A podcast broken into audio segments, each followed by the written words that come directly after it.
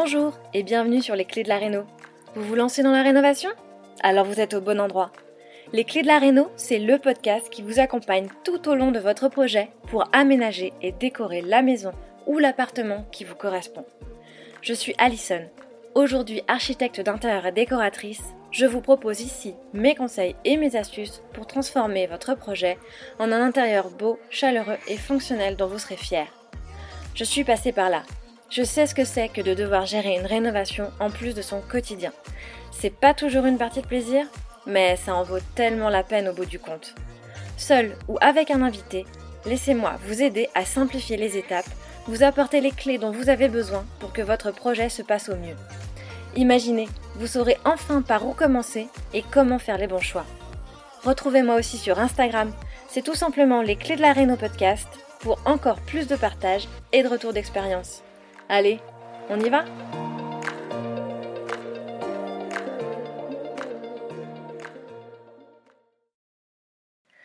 Bonjour à tous et bienvenue dans ce deuxième épisode du podcast Les clés de la réno. Alors aujourd'hui, on va continuer sur notre lancée pour répondre à la question ultime, celle qu'on se pose tous quand on se lance dans un projet de rénovation, celle qu'on n'ose pas vraiment se poser d'ailleurs, tellement il y a de réponses possibles, et rien que d'y penser, on peut se sentir submergé. Si vous avez écouté le premier épisode, vous le savez, cette question c'est par où commencer? Et donc, comme je vous l'ai dit dans ce premier épisode, pour savoir par où commencer, il est essentiel à mon sens d'éclaircir ses idées pour savoir où aller plutôt que foncer tête baissée et réfléchir après. Ainsi, pour éclaircir ses idées, on a commencé par se demander quels étaient vos réels besoins pour que votre maison ou votre appartement à rénover réponde parfaitement à qui vous êtes, vous en tant qu'individu, mais aussi en tant que membre d'une famille. Je vous invite donc à écouter cet épisode qui permet de bien définir ces besoins si vous ne l'avez pas encore fait. Pour aujourd'hui, on va se demander ce dont on a envie pour se sentir bien dans cette maison ou cet appartement. Après ce dont on a besoin, ce dont on a envie donc plus généralement ce dont on a envie pour se sentir bien dans son intérieur, dans ces murs qui nous servent de cocon, de nid douillet, à notre épanouissement personnel. Je vous invite donc maintenant à vous poser quelques questions pour déterminer comment vous envisagez votre maison. Et plus précisément, comment vous avez envie de vous sentir dans votre maison. Cette notion de sentiment, de sensation même qui relève de l'émotion, est extrêmement importante pour que vous trouviez les clés qui permettront de faire d'une simple maison votre chez vous. Qu'est-ce qui contribue à vous sentir confortable? Qu'est-ce qui contribue à vous sentir bien chez vous? Et ici donc, au stade où vous en êtes de votre projet, je veux parler de l'importance d'avoir une vision sur ce qu'on veut, sur ce qu'on aime avant de se lancer. Souvent, quand on se lance dans la rénovation, on est focalisé sur les premiers travaux qui doivent commencer rapidement parce qu'on a toujours des contraintes. Des contraintes en termes de délai, délai d'emménagement, de prêt en différé, de disponibilité des artisans. On peut commencer tête baissée, justement, en ayant une vague idée de ce que l'on souhaite réaliser, en se disant qu'on verra les détails plus tard, au fur et à mesure que les choses s'imposeront à nous. Et qu'après tout, avec toutes les épingles qu'on a sur ces tableaux Pinterest, on trouvera bien les idées qui pourront s'appliquer à ce qu'on a envie de réaliser pour chez nous. Mais en fait, c'est une fausse bonne idée. Et quand je dis ça, c'est vraiment sans aucun jugement de ma part. Je suis sûre que cette pensée peut résonner en vous parce qu'à l'époque, c'est une pensée que j'ai moi-même eue et je dirais aujourd'hui que c'est même une erreur que j'ai moi-même commise. Et je sais aujourd'hui que c'est parce que j'ai pensé comme ça que j'ai fait certains choix dans la précipitation et que je regrette aujourd'hui. Je sais surtout que ces choix, si ce n'étaient pas les meilleurs à faire, c'est parce qu'ils ont été faits sans vision et que je ne savais pas précisément où j'allais quand je les ai faits. Notamment, je me souviens, je me disais sciemment que je voulais ressentir les lieux, que je voulais voir comment on les habite avant de m'engager dans les ambiances définitives qui, pour moi, à l'époque, s'exprimaient uniquement dans les aspects décoratifs les couleurs, le choix d'un papier peint éventuellement, le mobilier, les luminaires. Mais en réalité, je me suis rendu compte que l'ambiance, le style d'un intérieur, et donc l'émotion qu'il dégage, est partout il s'affirme dès le départ et surtout il s'affirme dans son ensemble. Dès qu'on crée des volumes en faisant tomber une cloison, dès qu'on choisit des menuiseries, leurs couleurs, leur finition, les matériaux qu'on va utiliser, les revêtements de sol, la robinetterie, on est déjà dans l'affirmation d'un style. Et on doit être prêt à faire ses choix en considération de ce qu'on souhaite ressentir au bout du chemin, parce que chaque décision contribue à créer cet intérieur. Tout ce qui vous entoure, émissions télé, réseaux sociaux, magazines, va vous suggérer ce dont vous avez besoin pour vivre dans une maison parfaite. L'idée même qu'on se fait du bien-être chez soi, du confort, du beau, est conditionnée par ce qui nous entoure.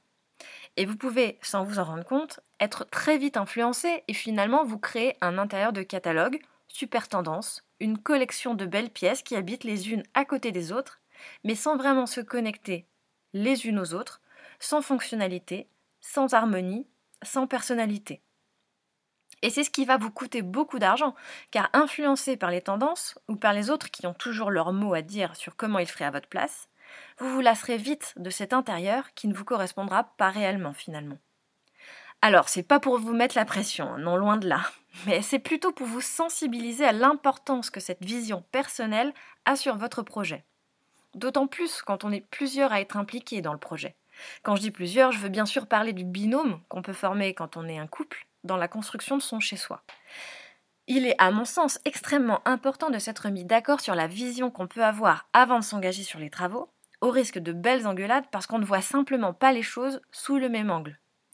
Avoir la même vision, cela peut être simplement quand on s'est mis d'accord sur le fait que c'est l'un des deux qui fait tous les choix et l'autre qui lui fait confiance. Mais la plupart du temps, et croyez-en également mon expérience, ce n'est pas ça, et avoir la même vision relève parfois du défi. Faire ce travail de réflexion en amont, à deux, peut être très enrichissant parce que ça va vous ouvrir d'autres perspectives auxquelles vous n'auriez sans doute pas pensé seul. Et ça va vous économiser beaucoup de temps et d'énergie parce que ça veut dire que vous savez où vous allez à deux avant même d'avoir entamé les travaux. Et être sur la même longueur d'onde va vous permettre d'avancer plus vite et plus confiant face aux obstacles que vous rencontrerez. Qu'est-ce que vous entreprenez avec ce projet? À quoi va-t-il ressembler et pourquoi? Avoir une vision claire dès le démarrage de votre projet va vous aider à prendre les bonnes décisions tout au long du processus. Et ce n'est pas seulement une question de style ou d'ambiance, c'est aussi vous permettre d'avoir un guide, un fil conducteur pour répondre aux personnes qui vont intervenir sur votre chantier. Parce que si vous vous confrontez à ces, interlocuteurs, qu'ils soient artisans, cuisinistes, fournisseurs de matériaux, sans préalablement avoir bien déterminé votre vision, là où vous voulez aller, parce que ça correspond à ce dont vous avez envie, à qui vous êtes et à comment vous souhaitez habiter votre intérieur, ils vous conseilleront probablement quelque chose qui n'est pas vous. Parce qu'on est tous différents et qu'on voit tous notre meilleure solution, nos priorités depuis notre point de vue. Ces interlocuteurs seront très probablement généreux et de bonne foi dans leurs conseils, mais ils auront leur goût, leurs envies, leurs esthétiques, leurs idées de réalisation, parce que c'est ce qu'ils feraient chez eux, c'est ce qu'ils font toujours, c'est ce que leurs clients souhaitent habituellement, parce que c'est plus facile, plus performant ou moins coûteux. Et si vous n'avez pas une idée très claire et très précise de ce que vous voulez accomplir quand vous êtes confronté à ces différents points de vue, vous risquez de vous laisser influencer, puis de le regretter. Vous devez donc avoir une totale confiance en votre vision parce que c'est votre projet et que vous allez devoir vivre avec vos décisions. Ce projet, c'est probablement celui de votre maison, de votre appartement, celui dans lequel vous allez vivre tous les jours, et croyez-moi, vous n'avez pas envie d'être confronté à vos mauvaises décisions chaque jour que vous passez dans votre intérieur. C'est pourquoi je vous encourage, avant toute chose, à prendre le temps de déterminer ce qui est vraiment important à vos yeux et à créer la vision de votre maison. Je vous conseille de poser tout ça par écrit, que ce soit en mots ou en images, ou peut-être un peu des deux. En images, ça peut être plus parlant, et retranscrire des émotions de façon visuelle est parfois plus facile. Vous allez créer ce qu'on appelle en anglais, et pardonnez-moi mon accent, a vision board. Ce n'est pas vraiment une planche d'inspiration, mais ça peut y ressembler si c'est ce qui vous parle. L'idée est vraiment d'y préciser les marqueurs forts qui vont donner le ton à votre projet pour transmettre votre idée de ce qu'est votre chez vous, en termes d'ambiance générale, de matériaux, mais on doit surtout pouvoir ressentir comment vous avez envie de vous sentir dans votre intérieur. Vous pouvez utiliser des photos qui ne sont pas des photos de déco. Cela peut être tout ce que vous voulez. Des paysages, des photos d'art, de matière, des détails du bien que vous rénovez qui vous inspirent, parce que finalement c'est la base de votre projet, et que tout part de là après tout. Réaliser ce vision board va vous permettre déjà à vous, en premier lieu, d'éclaircir vos idées, de créer vos priorités, d'imager ce que vous avez en tête. pour ensuite vous permettre d'échanger avec votre binôme, votre conjoint, pour être sûr que vous avez bien la même vision de votre projet. Mais aussi, pourquoi pas, pour échanger avec les autres interlocuteurs qui vont interagir sur votre projet. Ce vision board affiché sur votre chantier peut être un réel outil de communication avec vos artisans pour qu'ils comprennent où vous voulez aller, ce que vous cherchez à obtenir et pourquoi. Parce qu'on le sait tous si bien, c'est tellement plus facile de faire quelque chose quand on sait pourquoi on le fait. Vous l'aurez donc compris, c'est en prenant le temps de poser sa vision par écrit qu'on en gagne ensuite dans le processus de création de son intérieur.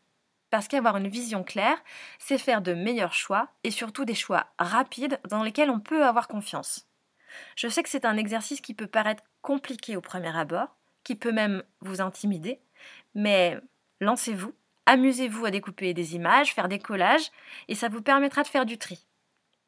Il n'est pas nécessaire qu'il y ait beaucoup d'images, mais vous verrez que, quand vous aurez trouvé la bonne association, celle avec laquelle vous vous sentez bien, c'est que vous aurez déjà une bonne idée de ce qu'il vous faut pour créer votre chez vous. Si vous avez écouté jusqu'ici, c'est probablement que l'épisode vous a plu. Alors n'hésitez pas à en parler autour de vous, amis, famille, tous ceux qui rénovent sont les bienvenus. Vous pouvez aussi évidemment laisser un commentaire sur Apple Podcast ou une note 5 étoiles sur Spotify. Et si vous souhaitez être informé des prochains épisodes, n'hésitez pas à vous inscrire à la newsletter ou à me suivre sur Instagram. Le podcast, c'est fini pour aujourd'hui, mais je vous dis à très vite pour un nouvel épisode.